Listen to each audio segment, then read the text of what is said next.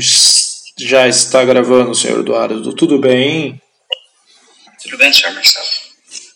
Melhor agora, melhor agora. Pensei que não é por causa, não é por minha causa, por estar gravando para o quadrante, como o senhor já deixou claro. Com certeza. Em outras oportunidades. Exatamente. Como eu não tenho escolha, só, só tenho o senhor, então vai o senhor mesmo, né? Obrigado, obrigado, Não dá para fazer como o Homer Simpson e colocar uma galinha para falar comigo. Então, tem que ser o senhor. Entendo, entendo. Mas agora eu vou pensar em algo para o futuro próximo, viu?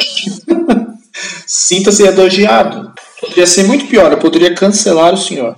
Eu mesmo poderia acontecer isso, verdade, verdade. Então, eu estou feliz agora de saber que você vai me cancelar. Isso, acho bom mesmo. Muito bem, senhor Eduardo, e falando em cancelamento, isso me lembra Discovery, a série que nunca será cancelada, e pelo visto ela vai ficar é, ad infinitum. Nós vamos morrer e Discovery continuará sendo é, renovada, sem razão alguma. Não pode falar mal da série, senão a gente é hater, cara. Isso é,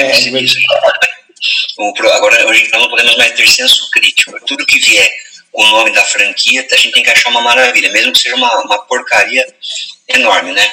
É, senão a gente é hater hoje em dia. Agora tem isso. Tem mesmo, tem mesmo. E então vamos, vamos aproveitar aí falar alguma coisa de bom que ainda que existe, que aproveitar enquanto existe, né? Enquanto não for apagado da história, né? então que é o, é o, provavelmente o, está nos planos das pessoas envolvidas em, em Discovery apagar da história o legado, do, o legado de Star Trek. E falando do tema de hoje, eu me lembro que quando a gente estava esperando a série sair, né?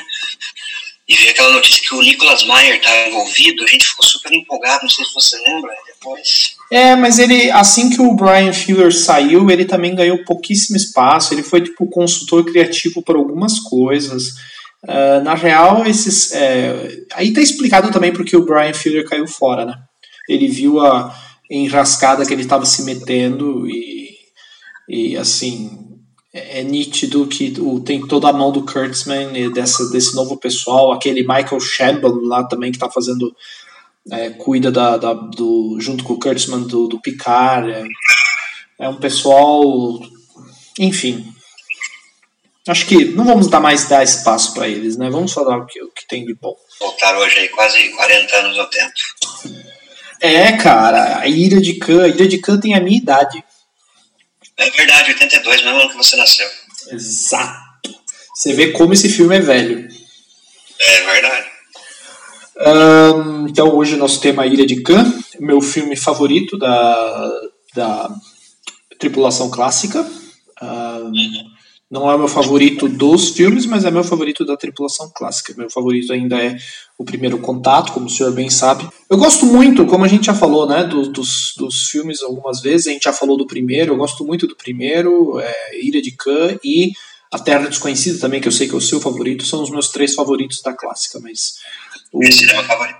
É, o Ilha de Khan, ele ainda é, é muito, foi muito especial, foi o primeiro... Uh, filme da classe. Não, não, minto. Eu não sei dizer qual foi o primeiro que eu vi, mas foi o primeiro que me marcou, né?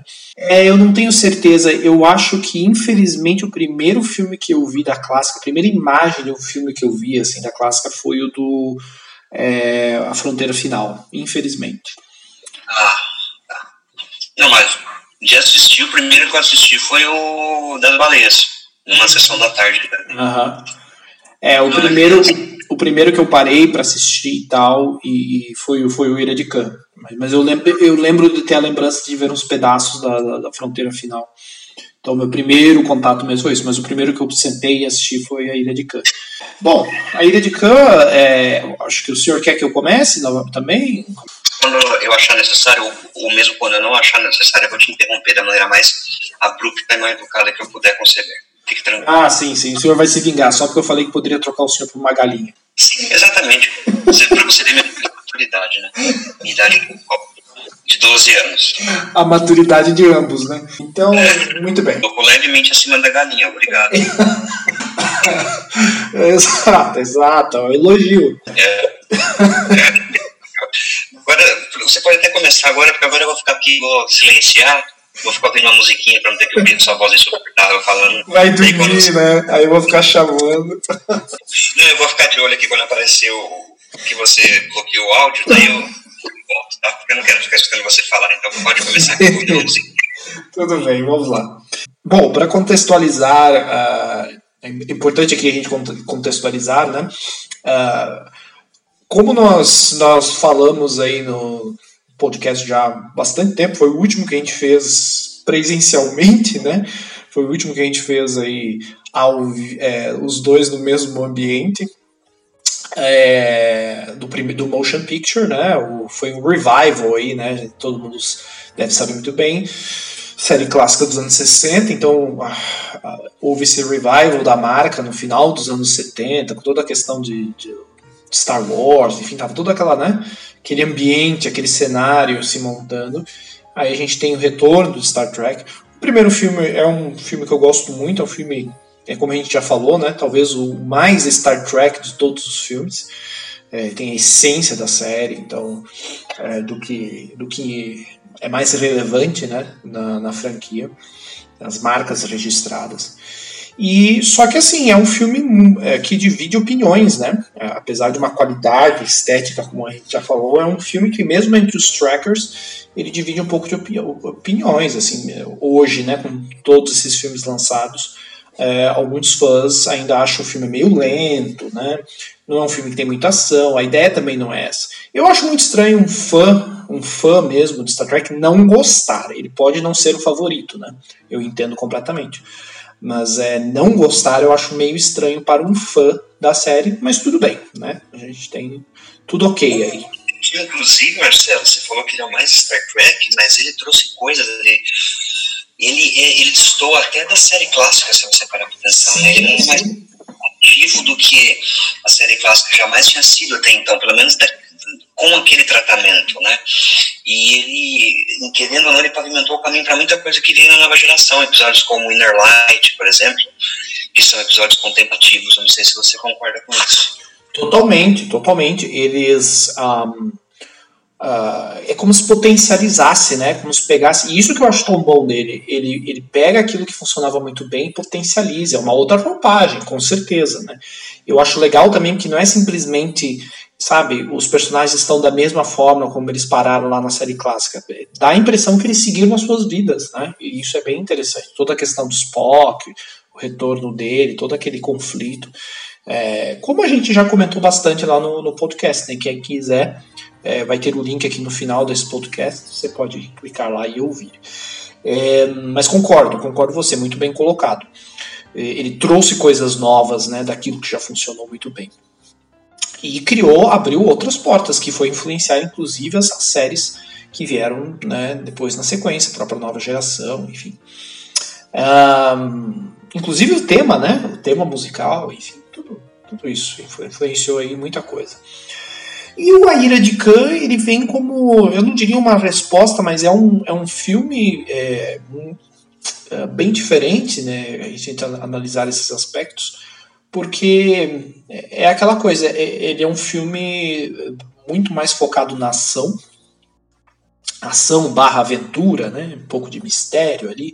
É um sci-fi, óbvio, mas é mais focado é, na ação.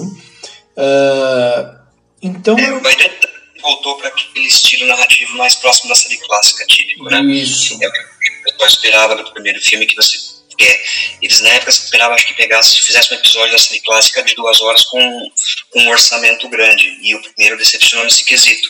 E o A Ira de Khan, muita gente gostou na época justamente por causa disso, né? Porque, como você falou, ele é mais focado na aventura, né, na ação, ele tem os elementos mais próximos do que a série clássica era. E além de ele ser intrinsecamente ligado com a série clássica pelo, pelo fato do vilão, né? Isso, perfeito. Ele voltou para aquele terreno mais confortável, mais familiar, né? É, e sim, essa questão do vilão, do, como o próprio título já diz, né, a ilha de Khan, o personagem do Khan, ele foi explorado na, ele aparece é um personagem ali que era, era familiar aos fãs da, da, série, isso é bem legal também, né, porque ele pega lá um, um personagem que resgata um personagem da, que apareceu na série, é, vai dando é, corpo aí pro cânone da série, essa coisa de recuperar, respeitar, né, o cânone, então, é um personagem que apareceu na primeira temporada, se não me engano, o episódio se chama Space Seed em inglês. Eu não sei qual é o nome em português. é o episódio 22, se não me falha a memória, da primeira temporada. Em português é Semente do Espaço, é uma tradução bem literal. Ah, é literal, beleza. Então, Semente do Espaço, esse Space é o Khan é um, é um personagem que ele apareceu, ele é resgatado, né, nesse, nesse episódio, ele e tantos outros. Era um grupo de super soldados que foram congelados desde a da época das guerras eugênicas aí, né, é, que aconteceram no cânone de Star Trek, ele acontece nos anos 90, né, do século 20. Então há uma guerra eugênica, são, são super soldados que foram criados, né, e acabam se, enfim, seja voltando e dominando parte da Terra, e o Khan foi um desses, foi o mais brilhante talvez, né? Foi o mais teve mais destaque, né? dominou e é, foi um cara que liderou, né? Então no tempo dele e eles uh, eles acabam encontrando, né? O episódio é isso, Kirk e companhia acabam encontrando esses super soldados em estado aí de criogenia, né? Eles estão lá congelados e obviamente para o episódio andar eles são descongelados, né? São, eles acordam e, e aí eles têm que conviver com essa nova realidade, né? Tantos séculos na frente. Sim, lembrando que essa mesma trama foi utilizada de maneira ofensiva, podre tosca no Star Trek Into Darkness de 2013, dirigido pelo grande Jar Jar Abrams, né? Isso, e que tem a produção, tem a mão, tem toda a decisão criativa do Sr. Alex Kurtzman, que é o nome, é o, o, o, Midas ao contrário, né? O Midas que toca tudo vira merda, que é o atual, é, a pessoa que toma as decisões hoje na franquia Star Trek. Por isso que a gente está nesse estado, né? Por isso que a série está. É, a marca está tão bem posicionada hoje em dia, né? Então, só com coisas de qualidade, como Discover, Picard. Né? Então, é muito bem lembrado. A gente vai chegar lá, a gente vai chegar a falar um pouquinho, infelizmente, do Into Darkness, como o Into Darkness fez tudo errado, né? Mas eu diria, e não só o Into Darkness, né? A gente tem outras influências do Khan durante todo. É, e isso que eu queria discutir um pouquinho depois também, as coisas boas e também as coisas negativas que o próprio Ira de Khan criou para a franquia Star Trek, né, ao meu ver. Então, é, não tão negativas quanto Into Darkness, né, mas eu digo assim, até dentro de coisas que são consideradas, nem são consideradas tão ruins, mas que eu acho que é, alguns assuntos a gente já, já mencionou aqui, como o próprio, a, como a série ficou refém dessa fórmula do vilão, enfim. Uh, nós fizemos um podcast também só sobre isso, que é o problema dos vilões em Star Trek. Né? Um, mas lógico, hoje vendo, depois de 700 e poucos episódios, tantos mais né, de, de 10 filmes, já perdi a conta quantos filmes tem, é, enfim, depois de toda essa estrada que a gente consegue analisar isso. Né? Agora, analisando só o filme primeiro, como eu falei, como você colocou muito bem, essa resposta ao motion picture, e, e aí resgata esse personagem desse episódio, que é um episódio é, marcante, um episódio importante ali da, da série, né? Tem esse confronto entre o Kirk e o Khan, e em resumo, obviamente, que as coisas saem do controle, porque o Khan continua sendo o Khan, ele continua sendo um conquistador, um cara que quer liderar, um cara que né, não, não quer é, resolver nada democraticamente, ele quer ter o controle de tudo sempre. Ele foi, ele foi é, desenhado dessa forma, né? ele foi criado para ser assim. Então, está na natureza dele. Então, o episódio tem esse confronto, enfim, e no final o Kirk e decide deixar ele, né? Inclusive a médica fica com ele, né? Esqueci o nome dela, a médica que estava na tripulação é, que ajudou a acordá-los, fica com o Khan. Ela se apaixona por ele, enfim, fica com ele. E, hum, eles deixam ele no planeta Celti 5, não é isso? É, se não me engano, é o Celti 5 ou Celti 4 que aí no filme tem justamente essa troca, né? Eles se confundem, eles acham que estão em um e depois descobrem que estão em outro, né? O Chekhov, mas enfim.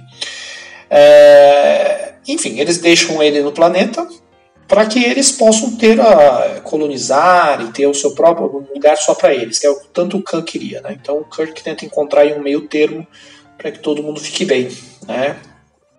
E vai embora e assim acontece. E aí, tantos anos né, depois, nós temos aí a, a, trama do, do, do, filme é justamente isso, é que uh, por uh, tem, tem uma trama específica do filme, que é a questão do projeto Gênesis, né?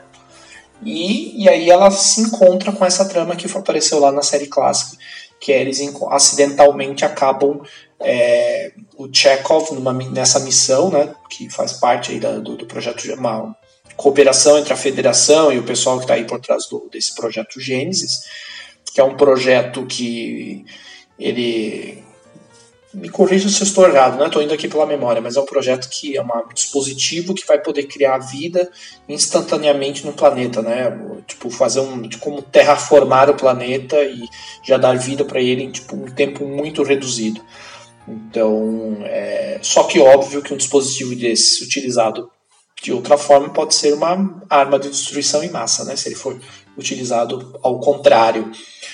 E uh, o Chekhov né, está numa miss, é, representando a federação nessa missão conjunto com o Gênesis, acaba. É, como é que eu posso dizer? É, esbarrando no. acaba encontrando por acidente, porque eles acreditavam que eles estavam no, no Celtic 4 ou Celtic 5, e na verdade eles estavam no planeta onde o, o, o Khan foi colocado pelo, pelo Kirk. Tanto que é muito bom quando eles estão na Away Mission, né? O Chekhov está no planeta junto com outro oficial da federação e ele percebe que eles estão no planeta errado, que eles estão no. Quando ele se dá conta que ele está no planeta onde o Khan foi deixado, ele se desespera, ele tenta sair de.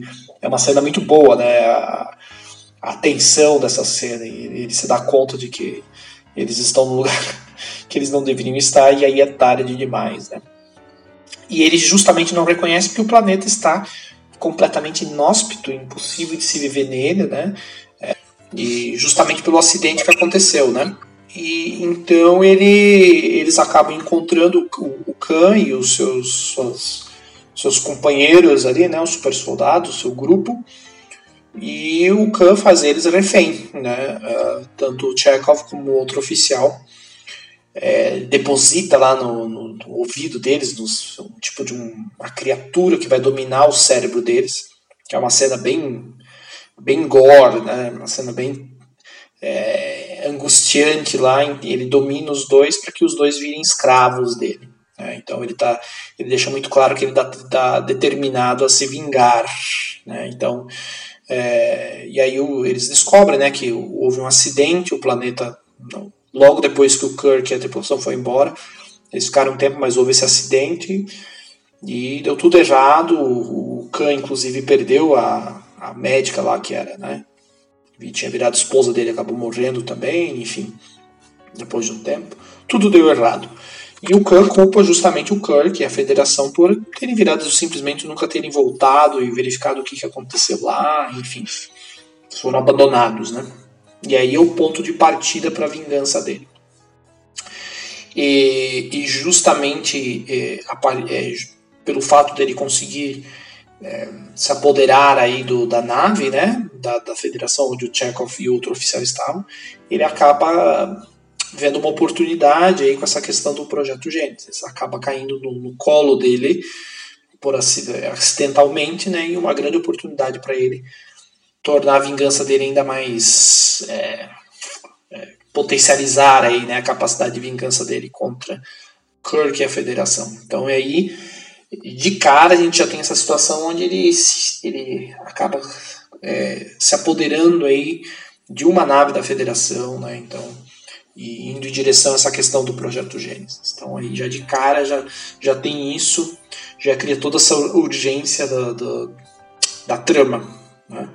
E por outro lado, a gente tem o toda a parte do Kirk, o Spock, enfim. Acho que o que martela bem no episódio desde o início é o aniversário do Kirk, né? A gente vê o, o Bones e o Kirk na, na Terra é, conversando sobre isso e, e, assim uma coisa que martela muito né, a partir desse filme, né? Principalmente é a idade, né? A coisa da eles estão chegando no uma idade avançada, estão chegando né, aquele medo de perder a, a relevância, a função, o que, que, ele vai fazer agora, vai se aposentar, vai virar, né, virar almirante, é, vai ter que abrir mão da, de, né, de liderar as, as, missões com a Enterprise, enfim. Então é uma coisa que martela bastante no filme, é um dos temas do filme, é isso muito marcante, né?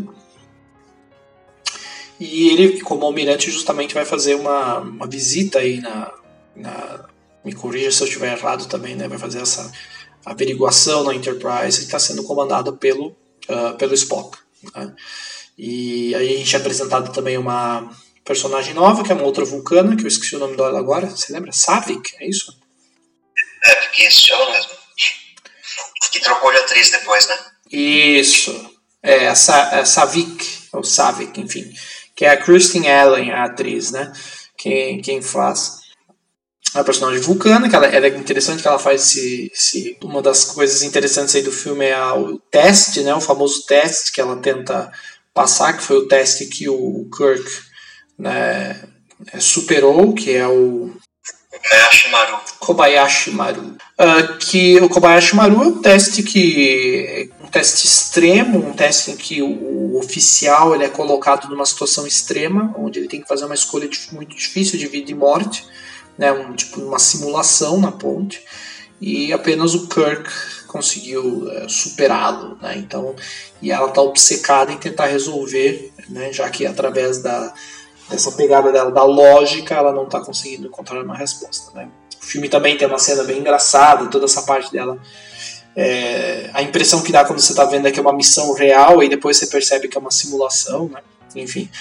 Um, e aí ela fica, tem essa questão do filme inteiro, ela, ela fica atrás do Kurt tentando respostas lógicas para isso, né? E só depois a gente acaba descobrindo que na verdade o Kirk ele trapaceou, né, como se e como se fosse uma trapaça, né, do jeito dele, é, para conseguir superar, né? E ela até fica revoltada justamente contra com isso. Que é toda a questão, né? Que às vezes você tem a ideia toda é essa que você tem que sair e o improviso ele é a única forma às vezes de você sair de uma situação extrema dessa. Uh, como no próprio filme depois para frente vai mostrar isso também. Né? Uh, por favor, senhor Eduardo, comente alguma coisa. Eu já estou ficando sem ar. Cara, é, particularmente, como eu te falei, não é meu filme favorito da, da série dos 10 filmes. Pra mim são só 10. É, é, mas assim, dessa parte que eu comentei agora do começo, se você quiser comentar alguma coisa. Sim, sobre isso não tem muito o que falar, né? Você fez uma boa descrição é, do contexto ali da história, da trama. Situou, situou muito bem. Mas como eu estava te falando, de todos os filmes não é nem das clássicas meu favorito e nem o segundo, né? Porque na minha ordem do, da clássica, o melhor é o Terra Desconhecida e depois o primeiro, o Oriente Campo em terceiro. Eu acho que falta aí um pouco, é, alguns momentos o que atrapalha um pouco, eu acho que é a falta de capricho que tinha mais no primeiro filme. Eu acho que ele parece, às vezes, principalmente reassistindo agora, mesmo com os padrões da época, se comparar com o filme anterior, ele parece meio barato em alguns momentos. Poderia ter sido um pouco melhor se você ver até o primeiro filme. Mas a gente tem que agradecer aos céus, né, que trocaram aqueles uniformes, aqueles pijamas do primeiro filme, e esse modelo do uniforme do vermelho e do. Eu só acho o que eu não gosto é porque não tem a divisão né, das, é, de cores por, por, cada função. Mas aquele uniforme é bem legal, é bem estilo Né? Em relação à trama do filme, também uma coisa que sempre me, me deixou na época é que eu já assisti o Ainda de Cana, Marcelo. Ele foi um dos últimos que eu vi. Isso quando eu já estava comprando os DVDs da série dos filmes. Eu não assisti ele ou criança, adolescente. Eu acabei assistindo já adulto, talvez não tenha tido esse impacto em mim. Uma coisa que me decepcionou na época quando eu assisti a primeira vez é que você não tem uma única cena do Kirk e o Wilkan juntos.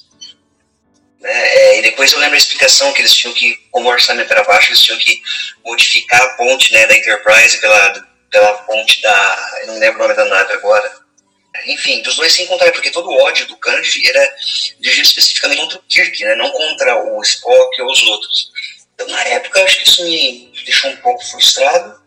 E, bom, não sei se a gente vai, você vai chegar depois, mas eu já vou o final, né, aquela cena final do sacrifício dos Spock, acho que é uma das maiores cenas da história da franquia e é muito bonita, é muito bem feita, é maneira como se chega nela, né, é uma coisa gratuita e não tem uma saída fácil na situação, tudo que ele construiu desde o começo do filme daquela maneira, mas ela acaba perdendo impacto porque a gente sabe que depois o Spock vai voltar? É, como a gente, você mesmo disse no podcast do sobre o Senhor dos Anéis, né? Eu gostaria de ter visto uma realidade paralela onde o Spock não tivesse voltado e tivesse continuado a série de filmes sem o personagem dele. porque eu acho que a partir do momento que ele voltou ali no terceiro filme, perdeu totalmente né, o impacto da, do sacrifício dele. É, você tem razão, assim.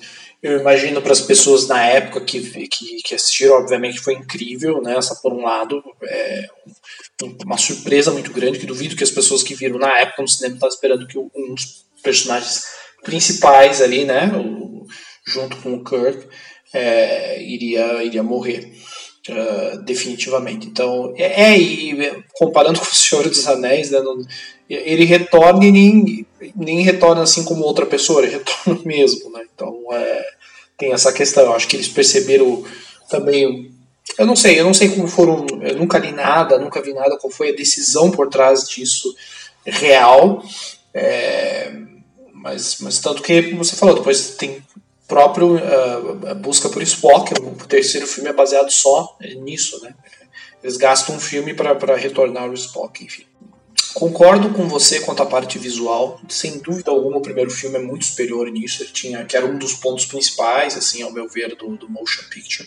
Esse realmente é secundário, essa questão visual. Em alguns momentos, ele é um filme que eu acho que ele, por incrível que pareça, ele ficou mais datado do que o primeiro, em alguns aspectos. Ele não tem nada muito inovador, a, apesar de que a parte da, da batalha entre o Khan e o Kirk das naves ficou se tornou icônico para a série, aquela coisa deles né, de gato e rato. É verdade.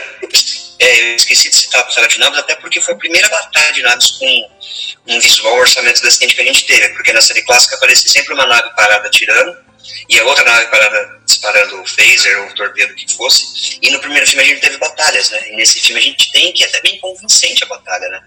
É bem bacana a maneira como ela é colocada e também é interessante porque ela siga na contramão daquelas batalhas mais aceleradas, mais frenéticas de Star Wars, que era o sucesso da época.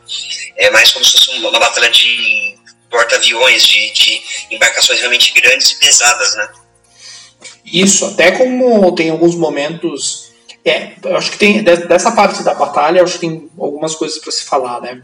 Primeiro, é, essa questão que você mencionou, eu entendo de uma coisa que eu até ia é, como colocar como uma curiosidade, né? Que o, o Khan e o Kirk nunca estiveram em cena juntos no mesmo local, né? Sempre cada um em uma nave.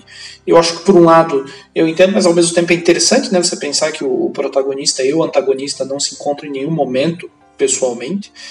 Ah, isso, isso fica claro na questão ali dessa coisa de gato e rato, da caça, da, porque o, é, é, fica essa caça entre as duas naves, lembrando que são duas naves da Federação, né? Isso também é uma coisa interessante. E a questão dos sensores, o Kirk ele é pego de surpresa, tem, tem toda essa questão de, de uma situação extrema, né? Por isso que eles fizeram aquela introdução do filme com o teste de Kobayashi Maru, que é justamente é uma preparação para essa parte do filme, onde o próprio Kirk ele é colocado então nessa situação inesperada, extrema.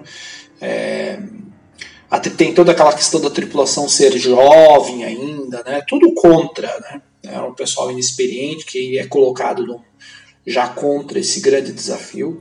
Então, como eu estava falando da questão do visual, aí tem essa parte de batalha, mas que eu sempre me, me remete agora que a gente já viu outras coisas, né, já viu todas as séries, me remete àquele episódio justamente também da clássica, que é o The Balance of Terror, né? Primeiro confronto deles com os, os Romulanos, que é um episódio assim também que tem essa coisa meio submarino, né? O Kirk e o oficial Romulano é através da, como você falou, não é uma coisa desenfreada, até também pelas limitações da série clássica, né? Mas no, no Ilha de Canta me, me remete um pouquinho isso, né? De, de, de um capitão tentando surpreender o outro com alguma jogada, alguma coisa inteligente e não simplesmente disparando torpedos, né, que nem um maluco. Então, isso é bem interessante, é uma das cenas mais tensas, né, do, do filme.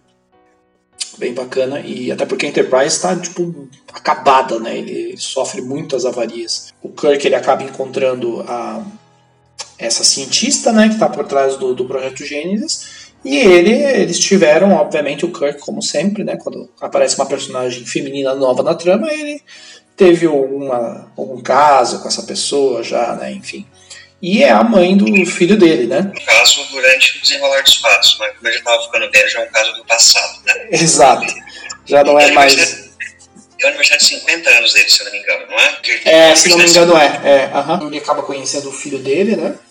Marcos, né? Marcos, que faz parte do projeto, enfim, então tem essa questão marcante também. E eles acabam presos no planeta, né? O, o, Khan cria essa armadilha em que eles acabam ficando presos lá, que tem essa cena icônica do, do Kirk lá gritando, né? O nome do Khan e ecoando pelo espaço. Então é uma cena extremamente marcante e, e quando corta assim pro, depois do, do grito do, do Kirk, a expressão do, do Khan, né, de, sentando com os olhos fechados, assim, com prazer, tipo, saboreando a vingança, né? O, o Montalban lá, o ator, ele é muito ele é, né, ele, o cara é uma figura, uma figura, assim, né, mas ele tá muito bem nesse filme.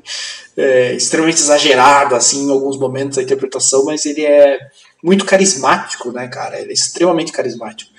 E esse é um dos grandes problemas quando você tenta, como, por isso que eu falo, né, do próprio Into Darkness. Não importa quão bom ator você coloca, se a história não for é, boa, é, interessante o suficiente e não der palco um, e tiver, né, você soma isso a um ator carismático como ele, fica muito difícil depois você é, refazer isso, né? É muito complicado, é muito do seu tempo. Então parece que é um personagem feito para ele, né? Dá para ver que ele está se divertindo muito em fazer. Então você reconhece ele lá da série clássica, mas ele é um cara né, que tá ali na, na expressão dele, a, amargura e a sede por vingança. E que é justamente o que vai causar a queda dele, né, novamente. E, mas essa cena em especial eu acho muito, muito boa, assim, porque é, ele rouba a cena totalmente, né? Rouba a cena totalmente. Assim como a própria cena do o Khan ele consegue acionar esse dispositivo no final né, do, do projeto Gênesis e ele consegue acionar de uma forma irreversível, ele vai, vai acabar ele utilizando o, o contrário dele, né, com a explosão e, e ele dispositivo vai, vai criar uma, um, um efeito devastador para quem estiver próximo. Então as duas naves estão lá à deriva e ele uh, a Enterprise está depois da batalha, né, entre eles está extremamente avariada e ele consegue então acionar o, o dispositivo. Eles estão sem qualquer possibilidade de fugir, e é justamente aí a deixa para o sacrifício de Spock, que daí ele vai e é, o, toda a parte do sacrifício acontece quando ele resolve é, ir até o reator né, da, da, da engenharia da, da, da, Enterprise. Ele acaba manuseando, né, sendo exposto a uma quantidade absurda de radiação, que é quando ele para causar ali a fusão, para como se tivesse desse um boost ali né, na, na aceleração da nave para que eles pudessem fugir. Então, é, é, sacrifício dele é justamente essa, que também, também tem relação com a questão do Kobayashi Maru, a questão de, de um improviso, algo inesperado. E a, a, toda a parte interessante é justamente do personagem mais lógico da tripulação, né? E porque tem essa questão da, da, dessa personagem da Savick, né? Compreender isso, que é as coisas que ela não consegue compreender. E, e também uma coisa que sempre vai, vai influenciar bastante, tudo relacionado ao Spock, né? Essa questão da lógica é, em, em é, comparação à atitude mais explosiva dos humanos, essa questão do sacrifício, né? E da própria federação, quando você se sacrifica pelo, pelo bem da, do, do grupo, né? do todo. É. Então você abre mão da própria vida pelo bem do todo, que é uma característica que o, todo capitão deve ter. Né? Então é, isso vai reverberar em, como um dos principais temas de Star Trek. Né? E foi, obviamente, que é uma, uma, E é uma cena, como você falou, é toda ela, desde a parte do sacrifício, é, quando eles conseguem escapar, é, a cena final própria do, do. a fala final ali do Khan, né? Que ele diz que que das trevas ele vai desferir um último golpe no, no Kirk, né, que é o, o golpe final dele ali da, da, vingança. E aí o Kirk, uh, quando eles conseguem fugir, tem todo aquele alívio, né, eles conseguem escapar. E aí tem toda essa cena quando o Kirk percebe que o Spock não tá ali e eles se encontram. Toda aquela parte do, eles estão separados pela proteção lá, né, engenharia. Toda aquela cena é muito bonita. O funeral dele também. Na época pré-internet, sem esse negócio de spoiler, vazamento, imagino quem foi no cinema assistir sem saber de nada, né? E chega no final, ninguém estava esperando que aquilo fosse efetivamente acontecer, uma surpresa no filme, né? Totalmente, totalmente, totalmente. É, eu fico, não consigo imaginar como seria, né? Não, não, não, não consigo imaginar é, se estivesse na época vendo qual seria a reação. Um negócio muito é, muito impactante, assim. Mesmo hoje vendo, a gente, como a gente fala, a gente sabe que né, é, ele vai retornar, enfim, ainda é uma cena que é tocante, eu acho é, bacana. Por incrível que pareça, o Shatner tá bem, né? E, e, é isso uma coisa, né? A gente fala tanto, brinca tanto com o Shatner, né? Mas é, nos filmes ele, eu não acho que ele tá mal nos filmes. Ele, é, como eu falei no, no, primeiro filme, ele está bem. Ele realmente passa uma questão do Capitão. Verdade. Acho que o, os que ele tá melhor, acho que no primeiro e no segundo mesmo, né? É. Ele tá mais sério, tá, ele tá menos caricato no primeiro filme, inclusive, né? No segundo ele teve esse momento do, ah, ele já teve um momento para dar aquela aquela falseada pro lado do, do caricato, mas ele tá bem, realmente, falou, ele tá bem, essa cena da morte do Spock, ou no primeiro filme a cena que ele veio Enterprise de novo, reformada, né, depois de tantos anos, e realmente ele tá bem. É, o primeiro filme é impressionante, ele parece, né, é, eu lembro que uma das coisas que eu percebi é isso, como ele tá sólido e, e tá bem, não parece o Ian é um é um ponto alto da carreira dele. Eu acho que ele pensou assim, agora eu vou, vou levar isso a sério, né? Agora tem dinheiro, tem investimentos, tem, né? Agora é nossa nova chance, então ele, ele se preparou bem, né? Eu acho. E ele vai estar fazendo uma análise do disco dele aqui no quadrante, Marcelo, para duvidar. é, eu não sou louco de dizer que ele é um bom ator, né? Eu só estou dizendo que para os padrões de William Shatner, ele está bem. no Ilha de Khan também. Ele está é, tá carismático, né? Tá, não, não compromete. É, tem, já tem umas cenas bem engraçadas. Já é bem mais leve, eu acho, o Ilha de Khan, em comparação ao primeiro, né? Na própria relação deles. É, é outro tom, com certeza. E, e aí tem toda essa parte do funeral, e assim você vê o Spock sendo enviado lá para em direção ao próprio planeta que foi atingido pela Gênesis, né, que está sendo o planeta está é, sendo criado aí por essa Gênesis e o Spock acaba o corpo dele sendo enviado para lá e aí fica essa deixa para é, para o próximo filme, né? Que a gente vai ter em outro momento uma oportunidade para falar, mas é um é um filme só em, a, a, trama é eles é, justamente indo atrás do Spock né? E é um filme sobre o Spock sem o Spock, a gente costuma dizer, sem o Leonardo Nimoy, né? Ele só aparece no final. Então tem o Spock, mas não tem o Nimoy. Então só, só vai ter um gostinho no final. É uma das coisas que eu lembro que eu percebi logo na primeira vez que eu vi. Uma das coisas que eu ficava na cabeça. Cara, eu, se chama Busca de Spock, né? É meio óbvio. Eu me senti meio burro. No final eu falei, cara, é lógico que ele não ia aparecer. é o Leonardo Nimoy. Mas enfim. É, isso é assunto para outro momento. E você estava falando dos uniformes, né? É, eu, eu lembro que na época eu, eu achei interessante, assim, eu acho é um uniforme bonito, né? Mas é é estranho, cara. Todos têm o mesmo uniforme e não, você não vê diferença entre eles, né? Eu acho falta da, da divisão entre cores, mas tirando isso, para mim seria perfeito, cara. Eu achei muito bacana, até por essa questão mais marinha mesmo que o Nicholas Meyer, né, o diretor, tentou dar para a Frota Estelar uma coisa mais marinha mesmo, mais marinha britânica, sei lá, e eu acho que esses uniformes casaram bem com isso. Até porque daqueles uniformes da primeira, do primeiro filme não dava pra piorar, cara, porque ele era muito. A não ser o uniforme do capitão, né? Aqueles uniformes amarelos e o, cinza, aquele, cara, aquilo era horrível. Aquilo é pavoroso, né?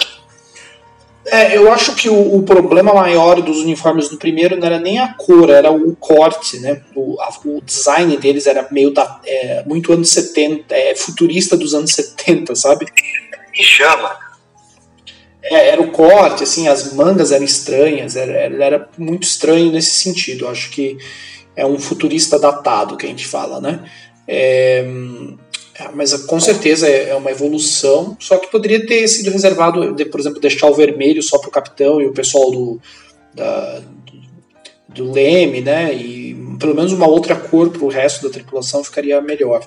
E uh, eu gosto daqueles uniformes, uniformes também da engenharia, faz sentido, né? Sim, usar uma roupa de proteção, né? E, se não me engano, o pessoal da. Não lembro se já era de cano ou outro, mas pra frente que aparece, o pessoal da da segurança da nave também usa um tipo de armadura. É, é, faz todo sentido. Mas acabou sendo um design que ficou, né? Que ficou para todos os outros filmes, vai até o sexto filme. E os fãs gostou muito em geral, né? É um que faz fez sucesso. Se tivesse colocado só a, a poder manter todo mundo vermelho, mas colocasse só na né, identificação do, da patente de forma mais clara por cores ali, né? Podia ser só na ombreira, por exemplo. Sim, como tivesse aquele esquema de cor do, do, dos outros filmes, né? O operações ali na animação, o comando é o, era o amarelo, poderia ser o vermelho, ciências e, e medicina são os azuis, e o pessoal ali de segurança, comunicações, esse tipo de outro serviço era o vermelho, né? Isso só foi mudado a nova geração, né? A nova geração eles deram importância maior pro vermelho. E a nova geração trocou de operações pro comando, né? O que era vermelho ficou amarelo, amarelo ficou vermelho. É. Quase uma, uma brincadeira deles, né? Porque o vermelho foi, era relegado ao pessoal que morria nos episódios. Sim, sim.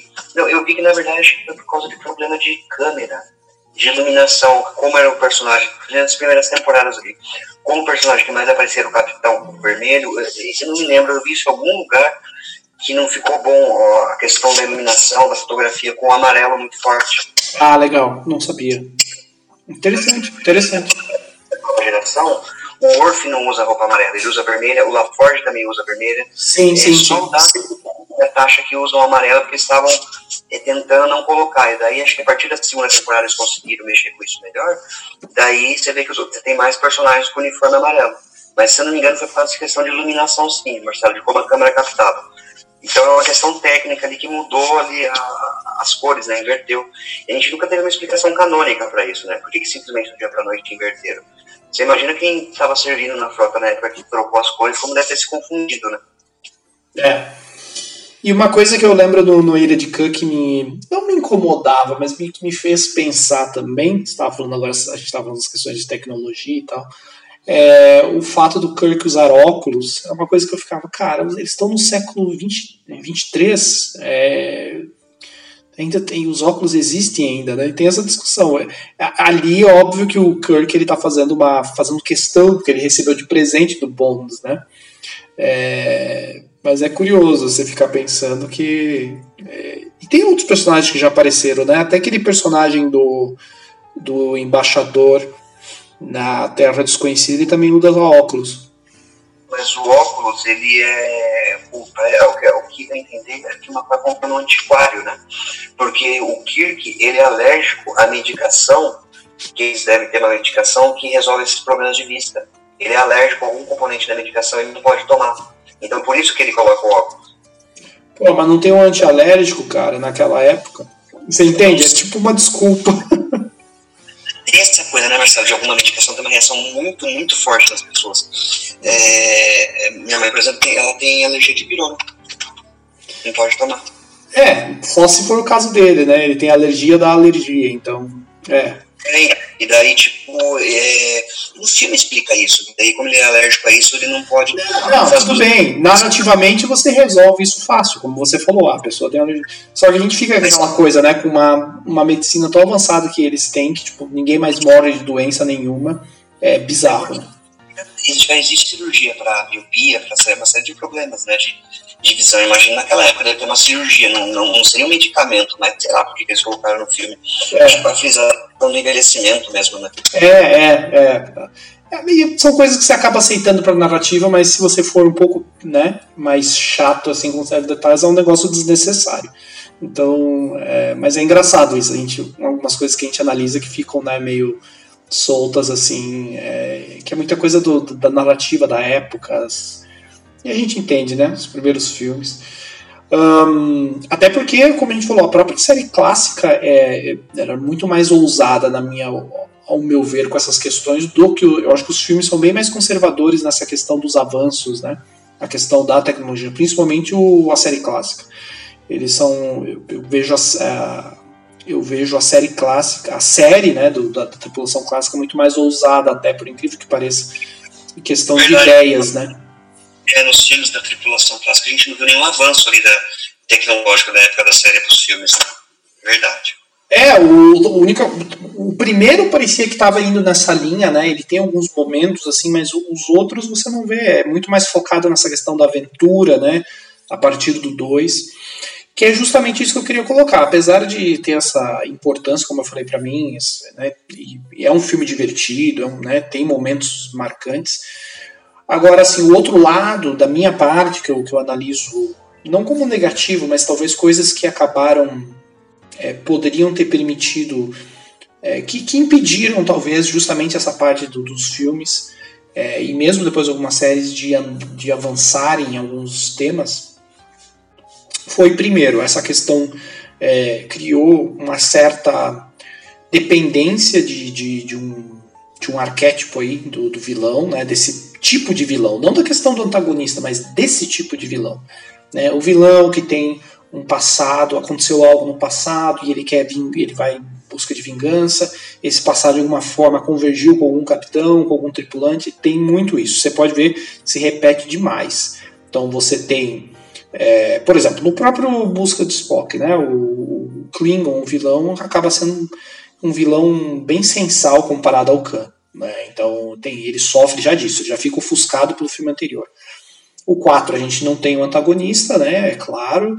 Uh, no 5 a gente tem. Eles surgem com o irmão do Spock, o Cyborg, né? É, novamente tem uma relação com o passado, tem uma questão né, ali muito presente. Ele não está buscando necessariamente vingança, ele não é necessariamente também aquele vilão é, cari é, caricato, né, mas tem essa questão da relação familiar. É, nós temos um vilão interessante na Terra Desconhecida, né, aquele Klingon né, do Christopher. Isso, que é um vilão imponente, é um vilão interessante.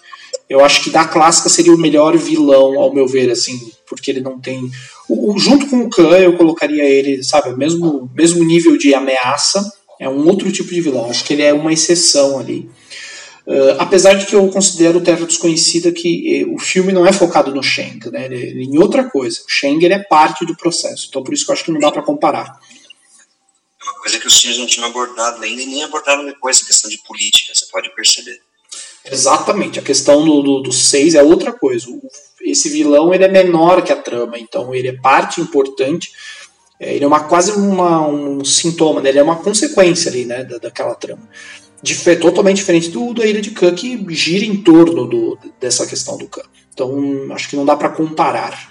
E mesmo na nova geração. Então, quando a nova geração também sentiu o que eu achei um equívoco ali, que eu sempre falo, né? Eu falo para você, é lógico que o Nemesis é, é um filme.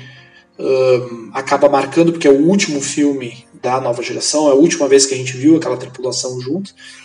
Ele é um filme como a gente vai ter tempo, vai ter um momento para discutir só ele, mas assim, gente, nós já discutimos várias vezes, já mencionamos em outros podcasts. É, para mim, o problema do Nemesis é justamente essa de ele tentar, ao invés de. As, eles, a nova geração tinha material suficiente para você criar com outros tipos de antagonistas, né? Como a gente já falou, os próprios romulanos que aparecem poderiam ser melhor explorados de uma forma mais poderia até ser familiar com, né, com que inserir algo novo, mas buscar esses elementos familiares na própria série. Uh, a questão familiar que eles tentaram buscar foi na verdade uma cópia, né? Foi uma, uma, uma tentativa de fazer uma ilha de Khan com a nova geração e por isso que na minha opinião falhou. Então, o Shinzon é, é, isso, ele é aquele personagem que é um clone do Picard, então pra, só para você ter aquela cena das naves dos dois, o, a mesma situação, se for ver, situação limite, o Picard tem que tomar uma atitude, ele só consegue derrotar o Shinzon quando ele toma uma atitude inesperada, fora do que o, o Shinzon está esperando, né? Então é, é, é, aí que, que ele dá o contragolpe, mas se você for analisar é muito parecido. Tem até a questão da nebulosa, é, Cara, é muito parecido. Então, é, você vê, é, olha o quanto tempo que passou e o quanto tempo ainda ele, a, a, a, franquia parece que ficou refém do Khan. Então, eu acho que isso foi negativo, né? Lançado 20 anos depois Ilha de Khan, 82 para 2002, foram 20 anos. Exato, e, e você vê aí um. É, não tinha necessidade. Você vê, foi um filme que teve participação ainda. É, que é uma coisa aqui que eu já falei, eu acho que agora com a série do Picard isso ficou claro. É, é importante não. Eu acho que eu sou eu tenho uma opinião meio polêmica às vezes quanto a isso, mas eu acho que atores devem atuar. Atores não tem que ficar escrevendo roteiro, não tem que ficar dirigindo, principalmente séries de TV. Não pode dar poder criativo para atores que já estão muito tempo com aquele papel. Às vezes o pessoal pode achar que é bom, mas na verdade não. Eu acho que são certas coisas acabam, lógico, depende, né? Eu não estou falando aqui, a gente não está falando de um filme único. Star Trek a gente não consegue analisar como um filme isolado. Então não dá, não dá para desconsiderar o tempo que o Patrick Stewart e o Brent Spiner é, ficaram na série. E eles tiveram participação criativa no roteiro, né?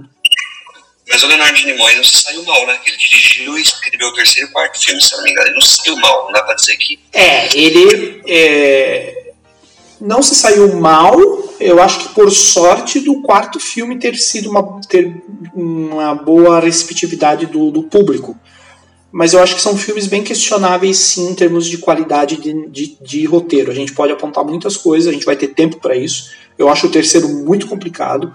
Uh, o quarto filme, é, a gente já falou, é um filme fofinho, né? Um filme é, bacana ali, pessoal, né? Aquele filme para família, né? Você quer apresentar o filme para família, pro Star Trek apresenta esse filme.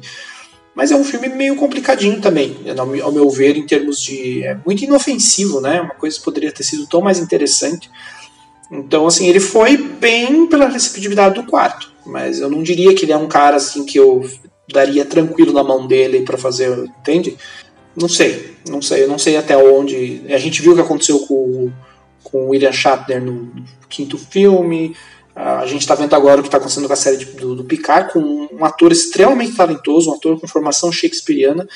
Só que o cara tá quanto tempo? Quanto tempo ele trabalhou com papel? Isso não significa que ele entenda justamente o que, que o, o Gene Roddenberry queria, no fundo. Né? Então, aquilo é um papel para ele. Aquilo é um...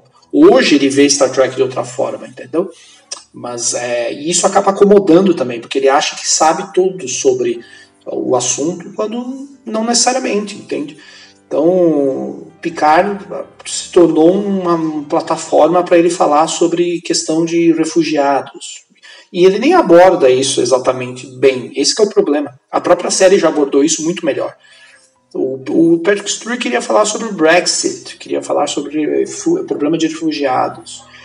E, só que não, ele não conseguiu fazer isso de forma sutil, entendeu? É, exato, frisando, a série já tinha feito isso de forma muito melhor, né? Várias vezes, várias vezes. Então, o que só mostra uma ou falta de memória total, ou o que eu acho que é nunca no fundo entendeu qual que é, nunca foi ver o que que é, é, não, não existiu só a nova geração, né? Você teve tantas outras séries. Eu duvido que ele tenha parado para ir lá ver, entendeu? Então, e o, o de 2000, o Beyond, apesar de ser um filme bem superior, bem mais interessante, também tem essa estrutura ainda do, daquele, daquela figura vilanesca, né? Pelo Idris Elba. Verdade, lá o Crow, né? Tem a mesma estrutura de estar querendo vingança por uma coisa do passado. Realmente. A única diferença é que ele, no caso, ele era um membro da frota, né? Um perigo, vamos dizer assim, um perigo interno. Mas é de, é, de fato o Crow lá, o vilão do Beyond, que pra mim foi um dos três novos filmes, foi o único do, timeline do Kelvin lá que prestou, mas é a mesma estrutura, na verdade, eu não tinha parado pensar nisso, cara. Porque eu acho que o filme, como, como conseguiu fazer bem essa, né, essa questão, não fica tão evidente logo de cara como no primeiro ou no Into Dark. Exatamente. Tá mais sutil ali, mas também tá. Se você for ver, os três filmes têm isso, então é, tudo bem que a gente nem considera, né? Pelo menos nós dois nem consideramos esses filmes, apesar do Beyond ser um filme bem melhor. Parece que tinham encontrado o caminho aí, é, enfim. Isso reverberou isso continuou por muito tempo. Então eu acho que a franquia no cinema acabou se tornando refém dessa estrutura é, de, de, vilão desse tipo, né? Graças, ao meu ver, foi a partir da Ilha de Khan. Apesar do, do Khan ter funcionado muito bem, né? Uh, como eu falei, tem um caso ou outro ali de, de, de vilões é, bem trabalhados, como o, o Shang, Uh, mas raramente. O resto, eles sempre vão nessa estrutura com, como se já tivesse o jogo ganho, sabe? Ah, vamos nessa estrutura aqui. Então, acho que esse tipo de estrutura já, já saturou e eu gostaria de não ver mais em nenhum filme de Star Trek ou produção de Star Trek. Acho uma coisa num episódio ou outro, até num arco de episódios de uma série, tudo bem. A gente tem figuras vilanescas né, é, muito bem desenvolvidas nas séries de TV, né? A gente até já mencionou aqui vários exemplos, o próprio Ducat, na Deep Space Nine, enfim, nós, nós temos é, como fazer isso. Agora, no filme, quando você tem menos tempo, né? A polêmica, não esqueça da polêmica. Eu já falei isso aqui, vou repetir agora. Todo mundo fala do Khan, Khan, Khan. Pra mim, o maior vilão de Star Trek é o Gol Ducati e, e ninguém nunca vai me convencer do contrário. Ah, não tenha dúvida, porque você teve é, você teve um desenvolvimento muito mais rico dele, né? Então, apesar de que, como a gente já falou, eu acho que não é que decepciona, mas por mim nem precisa o Dukai, eu acho que eles deveriam ter mantido ele é, mais mantido ele dúbio até o final. Acho que no final ali na última temporada ele ficou bem vilanesco, né? Ele ficou só de um lado devido a toda aquela questão dos profetas, mas também acho o Dukai muito mais perigoso do que o Khan. Porque o Khan é previsível, né? O Khan é você não se meter com ele no caminho dele, beleza. Agora o do não. Ele abrange muito mais. Então. Só, tipo, é, acho que no começo da quarta temporada, da quinta, não me lembro qual que é, que ele meio que passa pro lado deles, ele faz até uma missão com a Kira junto, ele, ele muda de lado várias vezes. E como foi bem desenvolvida aquela rixa, aquela inimizade dele com o Cisco, né? Ali você realmente podia falar que os dois eram arqui-inimigos mesmo, porque aquilo foi lógico. Né? Sete anos de série, cento e sei lá quantos episódios, 170 acho que tem, é muito mais fácil do que num filme de duas horas, mas Pra todo mundo que fala do Khan, tem cara que fala do Nero como um grande vilão, exemplo de vilão, cara. É... Bom, a gente vai chegar no, no filme de 2009 para falar dos erros de roteiro absurdos, mas Gol Ducati é o vilão de Star Trek também. Não são os Borgs, Gol Ducati pra mim é o melhor. Mas é isso, senhor Eduardo. Deixa, vamos deixar nossa amargura para mais tarde. Vamos. É tábua da noite, afinal, a gente tem que se animar. Então é isso. Até a próxima. Beijos. Até.